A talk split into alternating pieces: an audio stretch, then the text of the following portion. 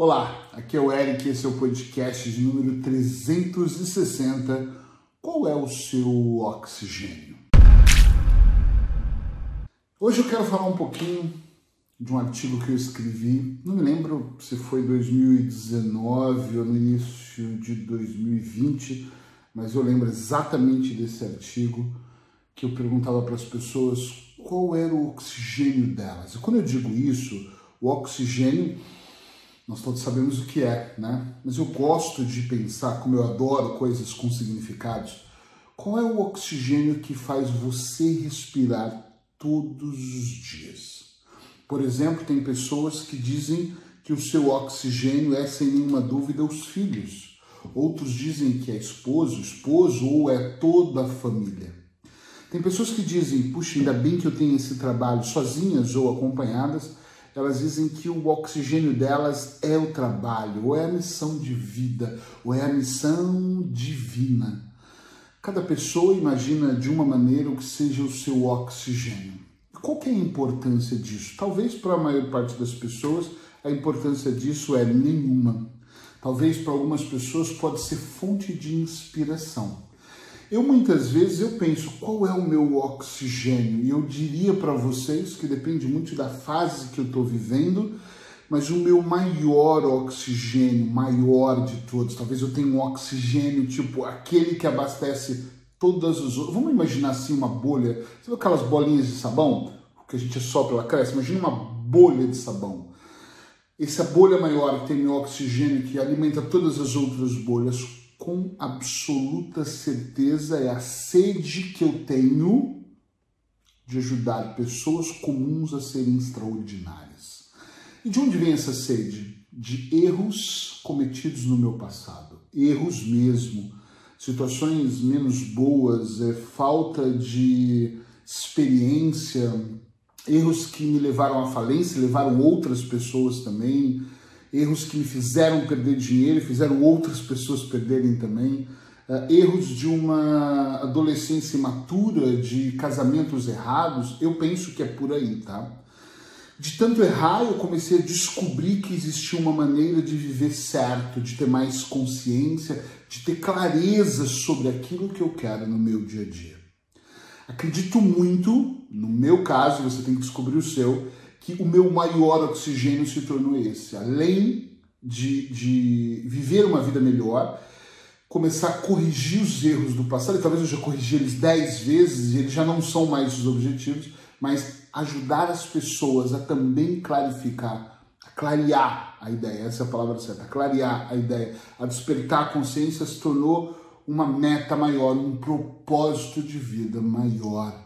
E é por isso que eu gravo esse podcast é por isso que eu faço muita coisa gratuita, é por isso que eu escrevo artigos e é principalmente por isso que todos os dias eu tenho uma energia fora do comum. E muita gente fala: Poxa, você acorda tão cedo. De onde vem essa energia? Vem exatamente do fato de eu acordar e às vezes eu acordo com um dia menos bom. Como eu brinco, às vezes eu bato a canela na, na, na cama também e falo: Eita, o dia hoje está cinza, mas de alguma forma a minha programação mental ela já é, minha mente já está programada para ir melhorando. Quando? Durante o dia? Não, nos próximos segundos.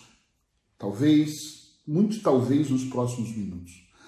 Raramente quem conhece um ciclo menor sabe disso. Eu estou desanimado quando eu acordo. E olha que eu acordo muito cedo. Eu já acordei 6 horas da manhã, com, como qualquer outra pessoa, com sono, acordei menos de 20 minutos, eu já estou tipo, uau, vamos fazer o checklist, vamos preparar envelopes que estão ali do lado são para entregar livros no correio, box dos meus livros. E é, o ânimo já é total, então já vamos gravar o podcast, já vamos fazer acontecer, porque esse sou eu, é assim, é a bolha, o oxigênio que me alimenta maior, é mesmo ajudar pessoas a clarear. Por que isso? Porque eu já sofri com a ignorância, sério. Eu já sofri tentando e não conseguindo. Eu já sofri não compreendendo por que tantas pessoas conseguiam e eu não. Eu achava que tudo era sucesso, inclusive ganhar dinheiro. Tudo era felicidade. Ah, ganhar dinheiro é ser felicidade. Ter uma televisão maior é ser feliz. E depois você vai descobrindo, só quem já ganhou muito sabe que o dinheiro ele traz facilidades, mas nunca felicidade. Facilidades ajudam você a ser feliz? Claro que ajuda. Mas a felicidade ela vem de coisas tão pequenas como essas bolinhas que estão aqui atrás na televisão. Tão pequenas mesmo. Eu gosto de pensar que eu tenho outras bolhas menores. Uma outra bolha que eu acho que seria maior é minha esposa e os meus filhos. Não sei se eles estão numa mesma bolha, eu penso que sim. Aqui falando e pensando com você e ouvindo uma bolha que é minha família.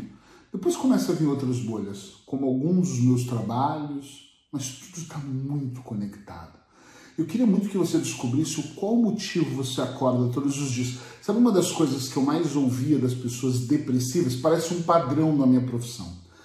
Pessoas ansiosas têm um discurso muito parecido. Falta de ar, dor de estômago, trava, acha que vai morrer, respiração acelerada.